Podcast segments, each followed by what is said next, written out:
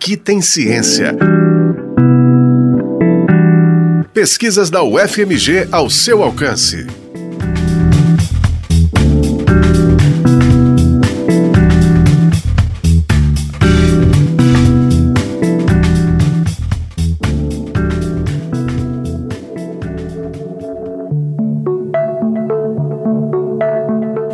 Ações humanas como a agricultura, a pecuária e o lançamento do esgoto in natura podem ter comprometido a qualidade da água do Lago de Furnas, alterando as concentrações de E. coli, ou seja, de indicador de contaminação fecal e isso compromete a balneabilidade do lago, isto é, a possibilidade de usos recreativos do reservatório, como a natação, já que o nível elevado de contaminantes pode causar danos à saúde humana. É o que indica uma dissertação de mestrado defendida no programa de pós-graduação em Geografia da UFMG.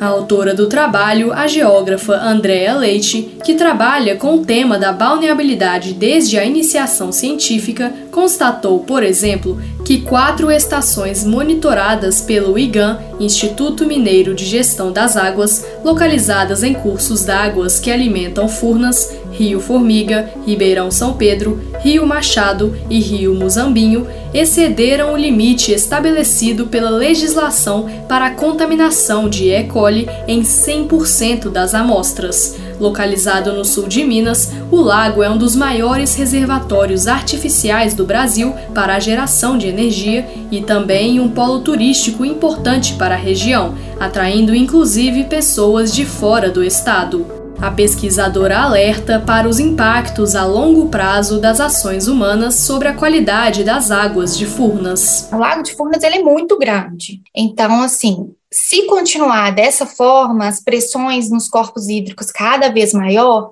pode ser que haja um impacto cada vez maior nessa, nesse lago, né? E tenha essas contaminações. As pessoas que vão lá podem ter diarreia, pode ter algum tipo de malefício é, da saúde. Né? Então, é necessário que haja essa integração dos municípios, um cuidado maior com o esgoto, para que a gente possa continuar também tendo até melhorias na economia regional mesmo, sabe? Quanto melhor a qualidade da água, mais atrativo fica, e assim os municípios ganham mais com isso, né? Com o turismo, com a rede de hotelaria. Então, acaba que se a qualidade da água cair demais, talvez a atração turística, até mesmo a atração turística, pode reduzir. Para chegar a essa conclusão, o estudo analisou dados oficiais de monitoramento das águas em Minas Gerais relativos às bacias que alimentam o Lago de Furnas, como explica a pesquisadora. Eu peguei dados de saneamento, né, dos municípios dentro do Sistema Nacional de Informação de Saneamento, que é o SNIS, e também coletei dados dos planos de planos municipais de saneamento para ver como que as cidades, os municípios no entorno de Furnas lidam com o sistema de saneamento, né? Como que eles fazem com o esgoto da cidade. Também analisei o uso e ocupação do solo, quais tipos de atividades são feitas ali naqueles municípios no entorno do lago, né? Então, se tem é, agricultura, pecuária, coisas que podem impactar na qualidade da água. E também é, analisei por dados do IGAM, que é do Programa Águas de Minas, né? O IGAM, ele é um Instituto Mineiro de Gestão das Águas. Quatro vezes por ano eles fornecem dados é, de qualidade de água, tem vários parâmetros e eu selecionei alguns que são mais importantes, mais relevantes, né?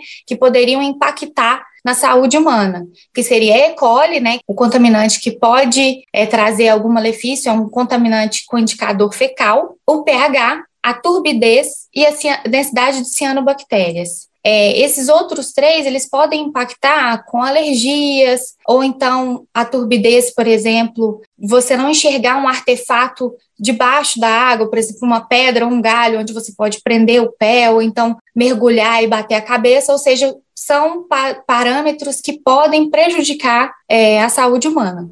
Os parâmetros de turbidez, pH e densidade de cianobactérias encontrados pela pesquisadora não chegam a preocupar tanto quanto os níveis de E. coli, mas, mesmo assim, podem servir para ligar o alerta sobre o impacto das ações humanas na qualidade da água.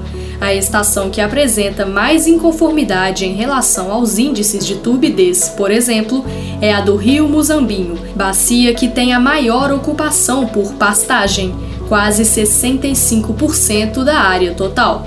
A opção de analisar dados das bacias que alimentam o Lago de Furnas foi uma das formas de contornar dois problemas enfrentados por Andrea durante a pesquisa. O primeiro deles, a empresa que administra Furnas não forneceu os dados necessários sobre o lago. O outro problema foi a pandemia, que acabou atrapalhando seus planos de fazer trabalho de campo. Eu pretendia fazer trabalho de campo, verificar quais pontos eram os principais pontos de uso é, dos banhistas, né? Tirar fotos, fazer é, uma análise dos pontos, se estava com poluição, se tinha alguma alguma coisa na água, algum tipo de lixo exposto, mas infelizmente é, com a pandemia eu não consegui ir até lá. Eu já tinha ido uma vez visitar o Lago de Furnas e foi por meio dessa visita de memórias do, do ambiente que eu fui resgatando e consegui fazer, né? Já tinha algumas fotos, já tinha algumas coisas, então isso me ajudou um pouco mas infelizmente deixou um pouco a desejar por conta da pandemia. Acho que se tivesse ido lá, teria contribuído muito mais. A partir dos resultados obtidos por meio da análise dos dados das bacias contribuintes de Furnas, a pesquisa sugere que é preciso implementar um programa de monitoramento das condições de balneabilidade do lago é necessário né, que haja um desenvolvimento de um, de um programa de monitoramento das condições de vulnerabilidade específicos, principalmente nos pontos mais utilizados para recreação, né? E isso ser intensificado principalmente nos períodos com mais utilização desses pontos, que é o verão. É, e também é necessário uma articulação entre os instrumentos de gestão de recursos hídricos e também um planejamento urbano melhor, né? Para assegurar que os usos múltiplos da água eles sejam abrangentes para todos. Pode ter tanto para o uso pode ser bom tanto para utilização de contato primário, né, de recreação e também para geração de energia, que é a, o foco do, do reservatório. A dissertação Qualidade da água e uso e cobertura do solo em bacias contribuintes do Lago de Furnas, Minas Gerais, implicações na balneabilidade, foi orientada pelo professor Roberto Célio Valadão a pesquisadora contou com bolsa da CAPES durante um ano para desenvolver o estudo. Esse foi o Aqui Tem Ciência, programa semanal sobre as pesquisas realizadas na Universidade Federal de Minas Gerais. Exemplos de como a ciência é importante para a nossa vida. Esta edição teve a apresentação de Beatriz Calil, com produção de Paulo Alquimim e trabalhos técnicos de Breno Rodrigues. O Aqui Tem Ciência também está na internet em ufmg.br/rádio e nos aplicativos de podcast. Você encontra o FMG Educativo nas redes sociais, em Facebook, Twitter e Instagram.